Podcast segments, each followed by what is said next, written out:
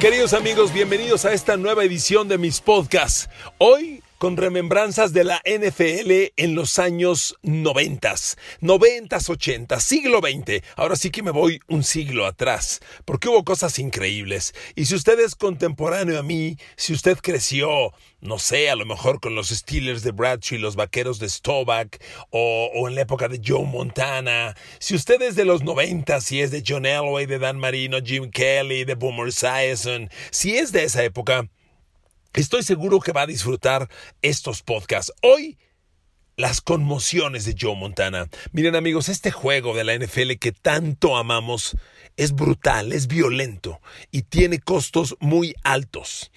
Eh, el tema más serio con el que tienen que lidiar los jugadores de la NFL, la NFL misma, es el que exhibió en, la programa de el, perdón, el que exhibió la película de Will Smith, la película Concussion, no recuerdo cómo se tradujo al español, normalmente mal traducidas, conmociones y punto, eh, y, que exhibe el trauma cerebral de los jugadores. Y es un tema que se sigue trabajando, se trata de aminorar, pero no se termina. Y las historias que ahí están son violentísimas. Las conmociones provocan un daño cerebral y una enfermedad que se llama encelopatía. En inglés se le conoce por sus siglas GTE, GTE. Eh, degeneración traumática encelopática. Y este tema es muy grave porque ha provocado suicidios. Hay muchos jugadores de la NFL, y digo muchos, más de 10 que se han suicidado. Junior Seau, el gran Junior Seau de los noventas, de los Chargers, todavía de San Diego, es uno de ellos. Y varios de la generación Steelers de la cortina de acero, el centro My Webster, entre ellos. Eh, el tema Joe Montana no, es, no entra por ahora en esa categoría, pero tiene dos conmociones, cuando menos, sumamente violentas, que me tocó verlas, una de ellas narrarlas, y fue terrible, terrible. Miren, vámonos en, el túnel del tiempo a 1987. ¿Dónde estaba usted el 4 de enero de 1987? Le voy a decir dónde estaba yo. Yo trabajaba en Televisa. Sí, oyó bien, en Televisa.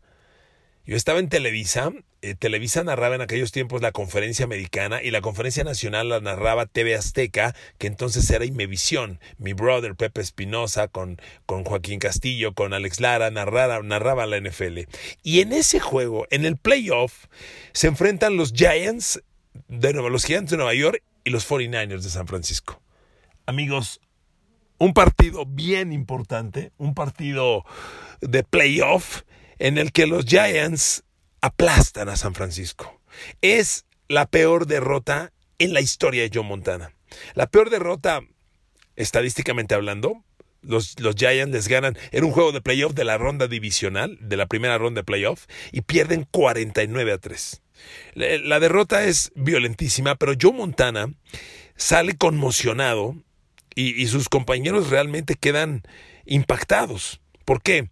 Resulta que cuando el partido estaba 21-3, favorable a los Giants, obviamente ya acercándose el medio tiempo, Joe Montana tenía la bola en la yarda 15, en la yarda 14 de su campo. Intentó un pase relativamente profundo de unas 25 yardas a la banda. Buscaba a Jerry Rice. En la jugada, Montana lanza, al momento de lanzar es golpeado, intercepta el pase Lawrence Taylor, corre por la banda y logra un touchdown que puso el marcador 21-3. Pero al ver el golpe de Montana, cuando Montana se deshace del balón, con el brazo todavía arriba, el gar medio Jim impacta a Montana, le pega entre el pecho, la axila, la cabeza y lo lanza violentamente y Montana se golpea muy feo con el, con el césped artificial congelado del estadio de los Giants. Amigos, la conmoción es brutal. Si ustedes ven la escena, Póngale al, YouTube eh, Conmoción Montana Jim Burt. Jim Burt, B, B de bueno, U-R-T, Jim Burt. El golpe es violentísimo. Yo trabajaba también, además de estar en Televisa, trabajaba para el Heraldo de México. Y cuando veo la foto, me acuerdo que publicamos esa foto en la primera plana del Heraldo nosotros. Miren amigos, Montana se queda en el césped varios minutos, varios cinco minutos. Cuando se levanta, la escena, es, dramática, porque Montana lo levantan muy a fuerza, debió salir en camilla, lo levantan y el torso, vaya, la cintura se mueve lateralmente. Claramente usted ve como si Montana, es como si Montana hiciera, pues usted quisiera poner una seta de pie, vaya apoyada de la punta de abajo y de arriba se carga hacia un lado. Montana se ve dramáticamente cómo va cargado hacia su lado izquierdo y, caminando como zombie. Lo sigue la cámara todo el camino, desde que sale el campo, entra al túnel y, llega hasta los vestidores. Es una escena horrible. Los, los Giants ganaron 49 a 3 eliminaron a, San Francisco. Y lo increíble es cómo al salir del campo Montana, los Giants empiezan a celebrar el triunfo y era la mitad del partido. Y ellos celebraban, se tira al piso Lawrence Taylor y todos lo abrazaban encima de él, sobre el piso, celebrando que lesionaron a Montana. Miren, acabando el partido, hubo mucha polémica en esto y Jim Bird, el hombre que golpea a Montana, dice, el golpe fue limpio. No me alegro de haberlo lastimado, pero el golpe fue limpio. Y sí, cuando usted lo ve, es un golpe que hoy incluso seguiría siendo limpio, pero es brutal, brutal. Esa es una de las conmociones de Montana que le quiero narrar. La otra, nuevamente, contra los Giants de, de Nueva York. Ahora vámonos al 20 de enero de 1991. San Francisco, los 49ers, ya tenían el bicampeonato querían ser el primer equipo en ganar un tricampeonato y llegaron a la final de la conferencia nacional como locales contra San Francisco. El partido estaba intenso, muy bien jugado. San Francisco ganaba 13 a 6. Giants se acercó 13 a 9. Y, cuando el marcador estaba 13 a 9, Montana tomó la pelota. Y ahí se produce la jugada.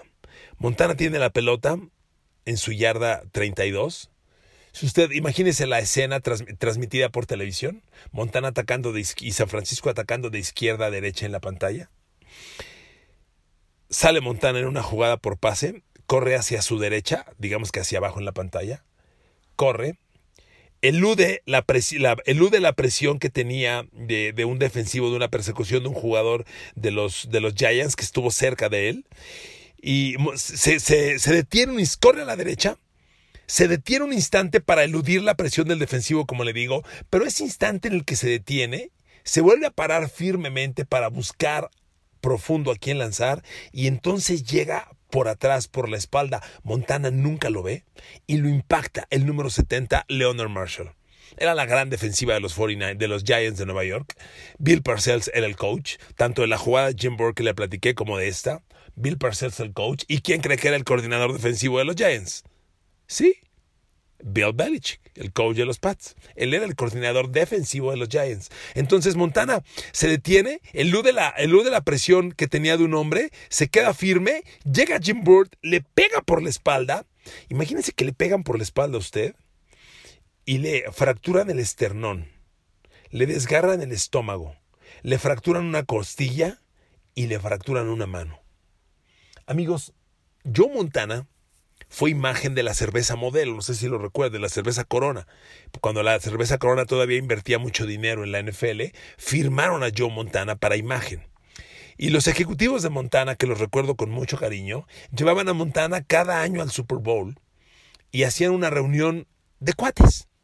Y me invitaban. Yo estuve en tres de esas reuniones. Saludo a Eduardo Torres, ejecutivo de Grupo Modelo, que me invitaba a esas reuniones con mucho cariño. Alguna vez llevé al coach Castillo, me acuerdo bien.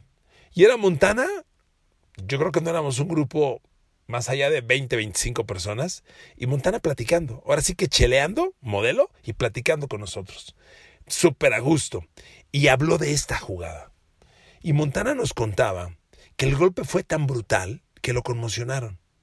Pero ya en el piso, mientras Montana caía, el defensivo de los Giants le rompió un dedo, le fracturó un dedo quedas encima del jugador, sientes que tienes su mano agarrada, mal colocada, le rompieron un dedo. Dice Montana que él se levantó y no recuerda nada excepto que le dolía la mano.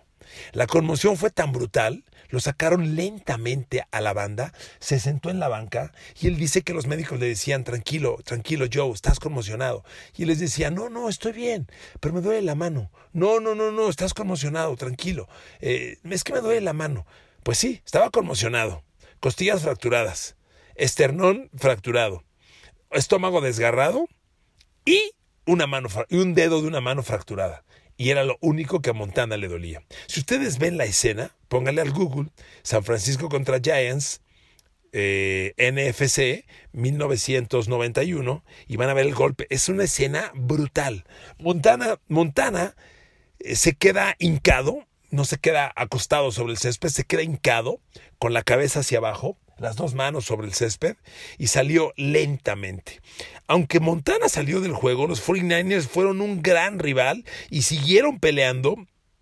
Pero para la mala fortuna de ellos, los 49ers con un gol de campo de 25 yardas de Matt Barr, cuando el tiempo ya acababa, ganaron el partido y finalmente llegaron al Super Bowl, Super Bowl que fue el 25, que le ganaron a los Buffalo Bills con aquel gol de campo que falla los Buffalo Bills. Eh, y el marcador fue 2019 de acá el Super Bowl 25. Pero era el Super Bowl de Joe Montana y el tercero en fila, y no ocurrió porque vino este golpe tan violento. Con el paso de los años, Montana ha hablado de sus lesiones. Y miren, el Joe Montana de hoy dice que sufre de, entre otras cosas, de artritis. Se le inflama la parte media de la mano derecha y, él declaró, me duele como locos, artritis en la mano derecha. Tiene una rodilla acartonada. La, la rodilla izquierda no la puede estirar completamente y necesita lo que le llaman en, cuestiones médicas un reemplazo de rodilla. Te cambian la articulación.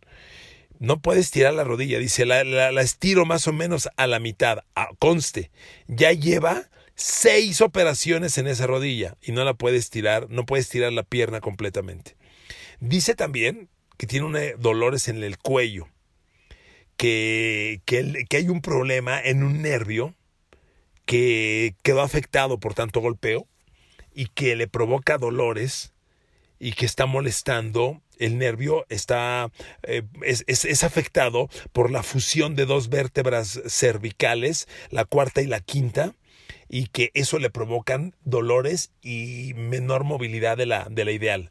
Y además, por si esto fuera poco, Montana tiene problemas de visión. Eh, el nervio dañado le dejó a Montana con una visibilidad eh, no ideal, menor, menor visibilidad de la correcta. Montana lo describe. No es muy dramático, pero no me deja ver completamente y no me puedo concentrar en algunas cosas cuando quiero ver con ese lado.